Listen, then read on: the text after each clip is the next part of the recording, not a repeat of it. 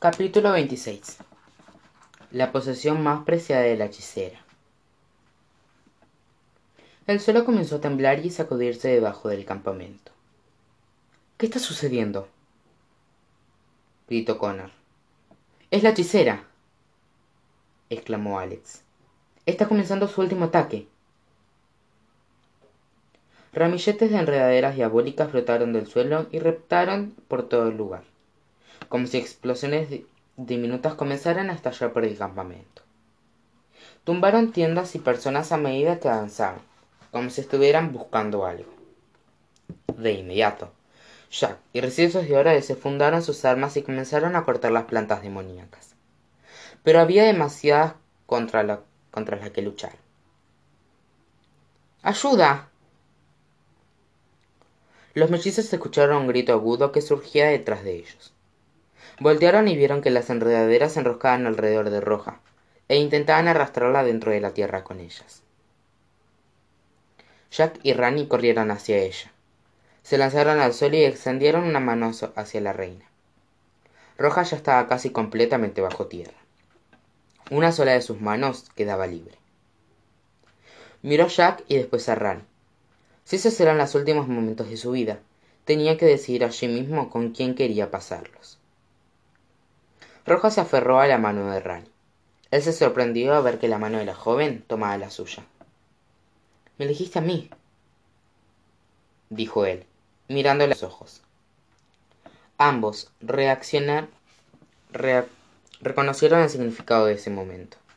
Sí, te elijo a ti, respondió Roja y una sonrisita apareció en su rostro.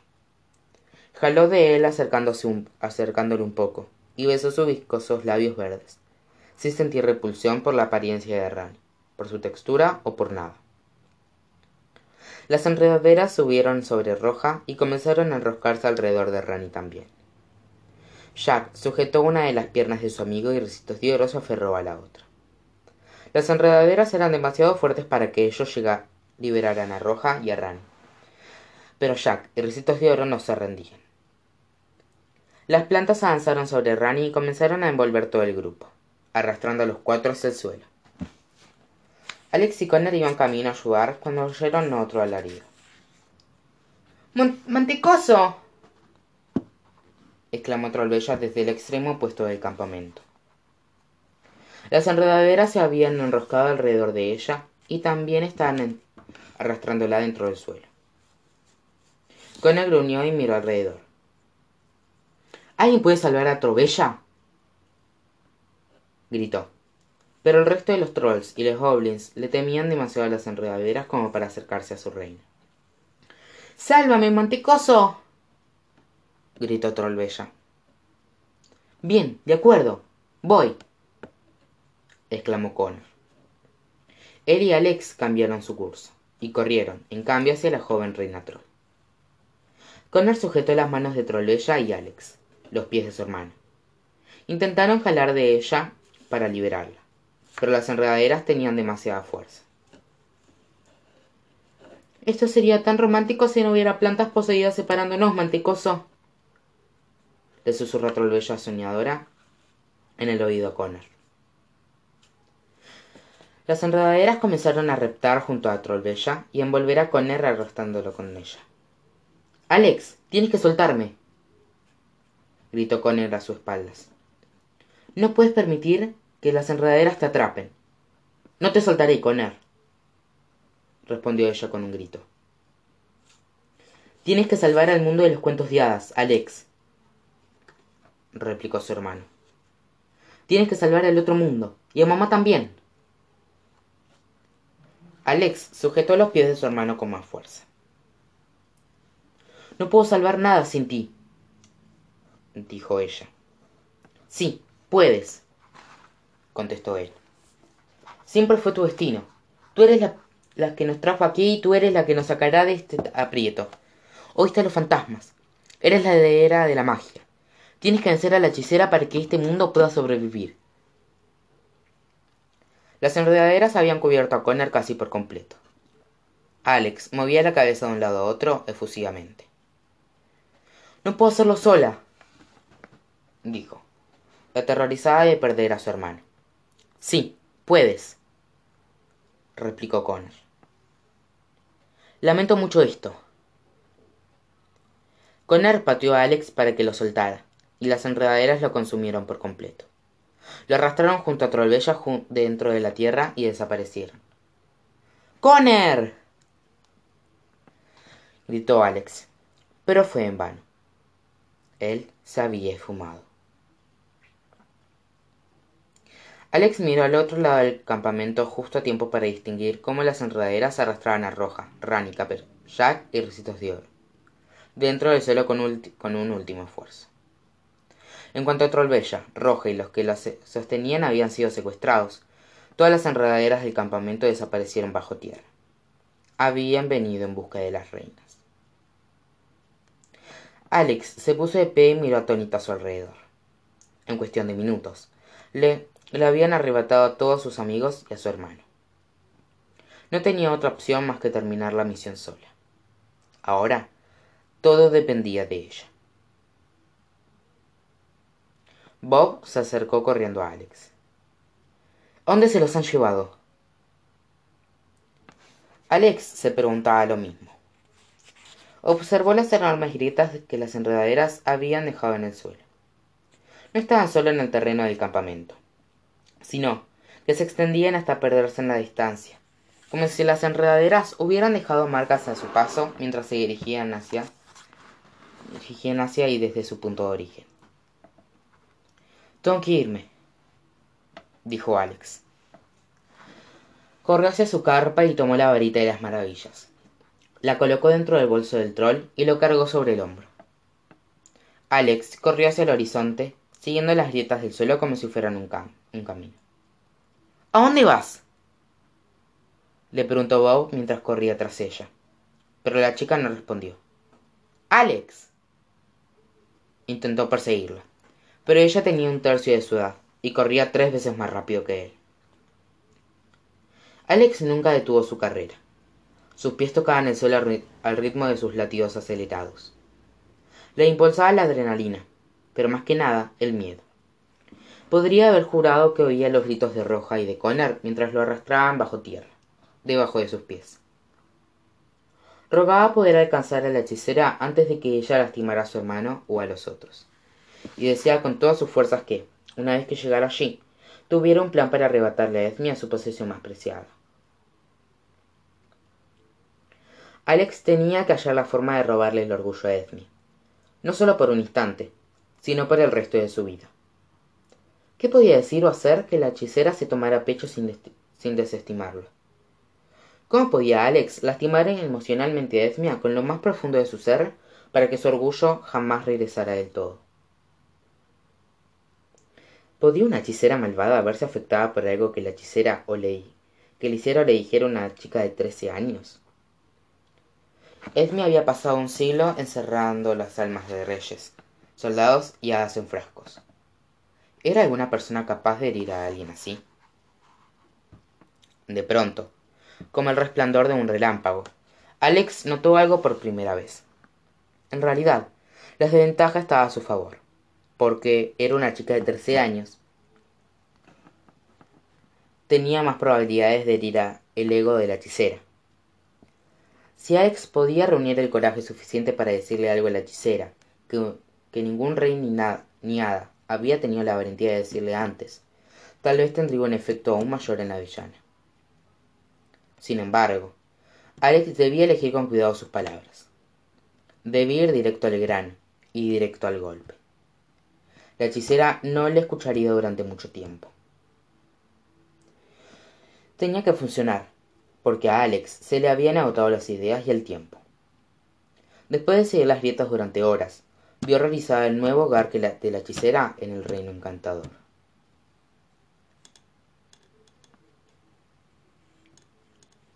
Las enredaderas arrastraron a la reina roja, a la reina trollbella y a las personas que la sujetaban por miles y miles de kilómetros subterráneos. Llegaron al reino encantador y los subieron por los laterales de un gigantesco pilar de tierra hasta alcanzar el coliseo amenazante que se encontraba en la cima. Las plantas de inmediato los inmovilizaron contra las paredes. Rani colgaba boca abajo junto a Roja. Jack y Recitos de Oro estaban inmovilizados juntos, cada uno con una mano sobre sus armas en la espalda. Conner observó el coliseo y se entristeció al ver que no estaban solos. Colgados de la pared de arriba hacia abajo estaban la reina Blancanieves y el rey Chandler, la reina Cenicienta y el rey la reina Bella Durmiente y el rey Chase, la reina Rapunzel y los miembros del Consejo de las Hadas. Y ahora, con la incorporación de Roja y Trollbella, toda la asamblea del Felices por Siempre estaba a merced de la hechicera. Ah, perfecto.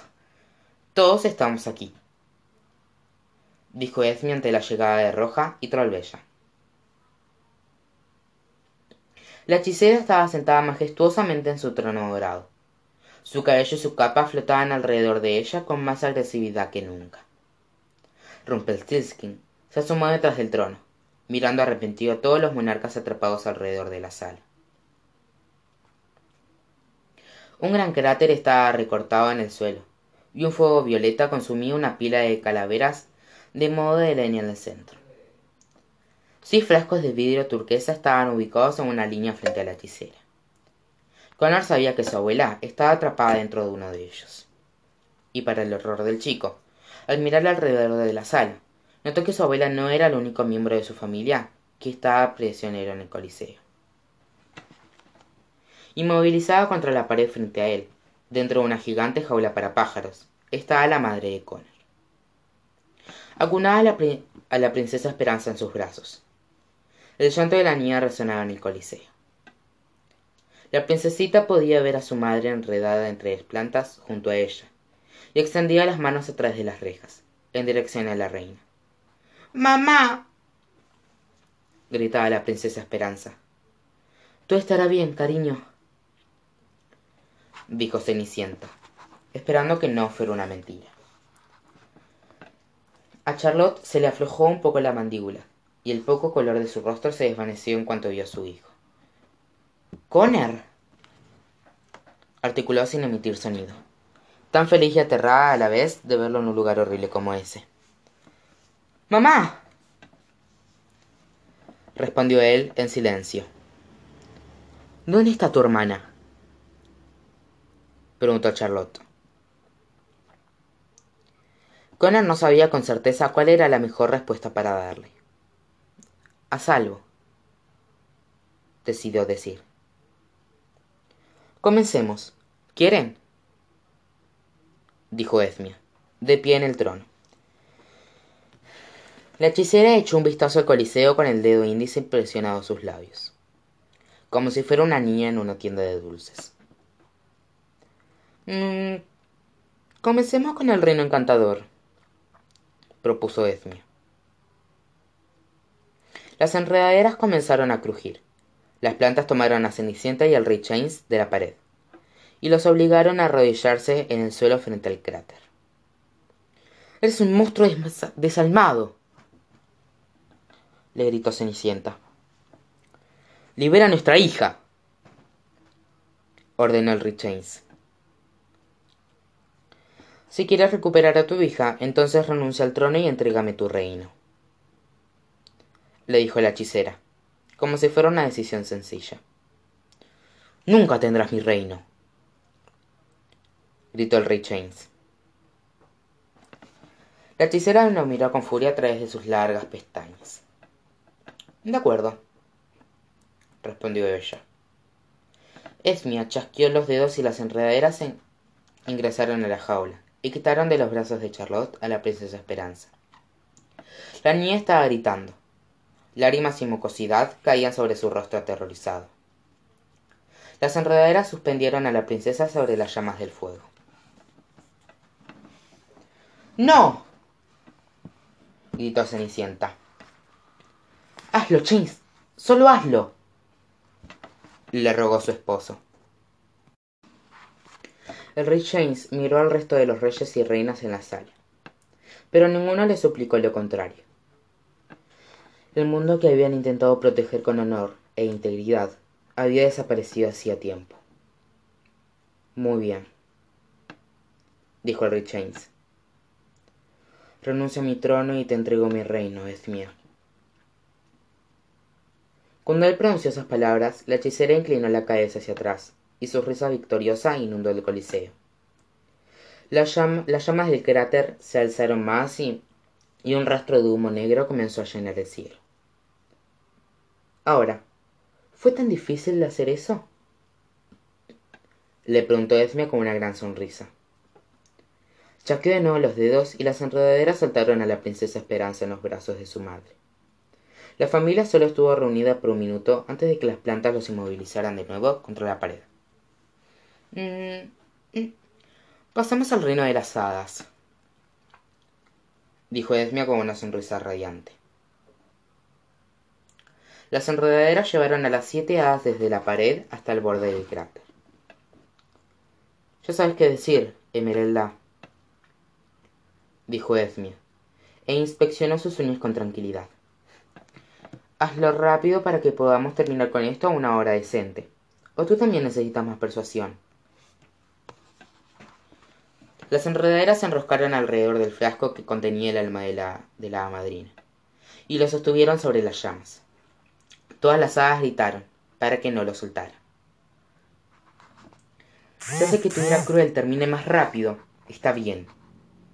Te entrego el reino de, de las hadas dijo Merelda en contra de su voluntad. Las llamas en el cráter se alzaron aún más y el humo negro se hizo más espeso. Esme cerró los ojos y disfrutó el momento al máximo. Todo su cuerpo se estremeció ante el triunfo. Había esperado siglos para esto y por fin todo estaba sucediendo.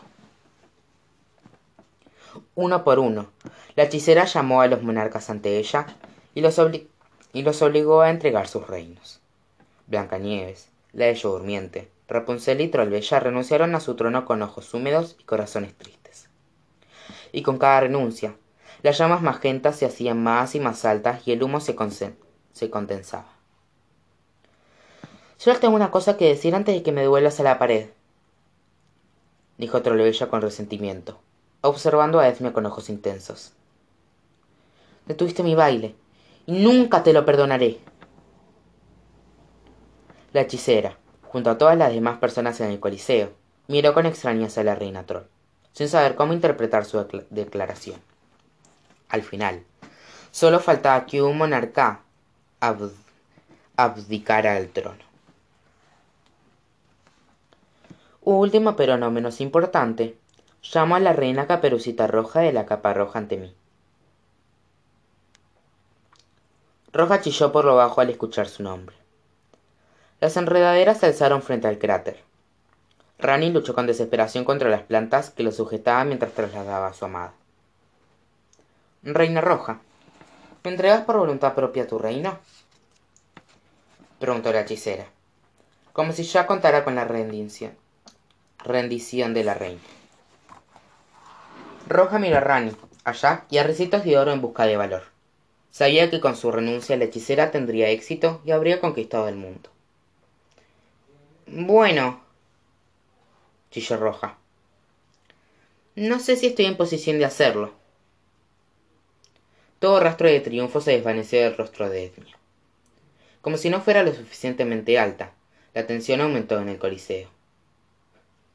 ¿Disculpa? preguntó Esmia con, con un aterrado ceño fruncido. Roja se puso pálida. Es fácil de explicar, respondió. Sus manos temblaban mientras hablaba. A diferencia del resto de los presentes, yo soy una reina electa. Mi reino no necesariamente me pertenece, le pertenece a los caperucinos. Connor, Jack, Rani y Recitos de Oro le sonreían con orgullo. Incluso si Roja les había concedido un minuto, era un minuto que no le pertenecía a la hechicera. Esmia continuó mirando aterradoramente a Roja y contempló su próximo movimiento. Muy bien, dijo ella. Entonces simplemente mataré a cada habitante de tu reino hasta que seas la última con vida. No. Gritó Roja. Mentí. Soy la única que tiene autoridad verdadera. Se llama el reino de la capa roja, no la república caperucina. La sonrisa malvada reapareció en el rostro de la hechicera.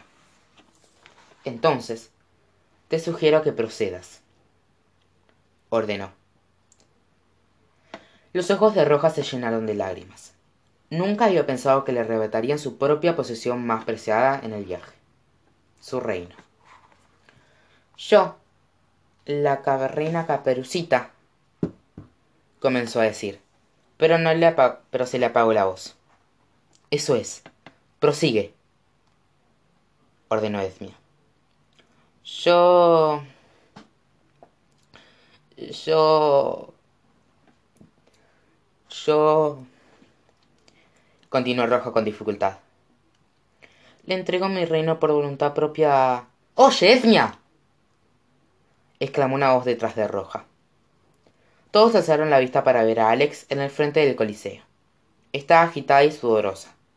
Acababa de escalar el pilar. ¡Alex! dijo Charlotte con un grito ahogado. A la hechicera le, enfureció que la interrumpieran justo cuando Roja estaba tan cerca de terminar. ¿Quién es esa? le preguntó a Rumpelstiltskin. No lo sé, dijo el enano.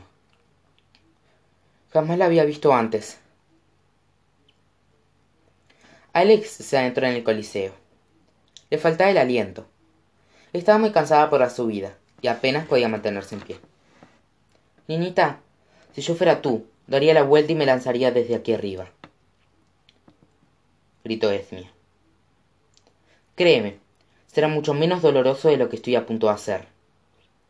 No te tengo miedo. Gritó Alex. El coliseo se sumió en un silencio profundo. Hasta el fuego parecía arder con menos ruido. ¿Qué dijiste? preguntó la hechicera, inexpresiva. Alex sabía que había llegado el momento de dejarle una cicatriz, y no tenía mucho tiempo para hacerlo. Dije que no te tengo miedo, repitió. He lidiado con chicas como tú toda mi vida. Quieres todo porque nada te hará feliz. No eres una hechicera omniponente y aterradora, es mía. Solo eres una mucosa, y no importa que mates o conquistes. Las personas siempre sentirán lástima y se reirán, y se reirán de ti por ello. Todo el coliseo contuvo la respiración. Esmia mantuvo su expresión e-, estoica, pero todos sabían que estaba más enfurecida que nunca, porque su cabello se movía con violencia sobre su cabeza, y ya más, pequeñas ardían sus ojos. La hechicera abandonó su trono y se acercó despacio a Alex. Ella introdujo la mano en el bolso. Sentía como la varita de las maravillas se activaba solo contra su piel. Había logrado arrebatarle a Esmia su orgullo. Bueno, espero que esa pequeña actuación haya valido la pena, dijo Esmia. Porque es la última cosa que harás en la vida. La hechicera le apuntó con el dedo, y con un brillante rayo violeta, Alex salió disparada del coliseo hacia el cielo. ¡Alex! gritó Connor desde la pared. Sucedió tan rápido que Alex no estaba segura de lo que había ocurrido. Lo último que escuchó fue el grito de su hermano. Lo último que vio fue un resplandor violeta. Y luego el coliseo de, de, de pronto comenzó a hacerse más y más pequeño mientras ella volaba cada vez más lejos por los aires. Todo a su alrededor, su vista, su oído y el resto de los sentidos se apagaron. Era como si Alex hubiera caído en un sueño muy, muy profundo.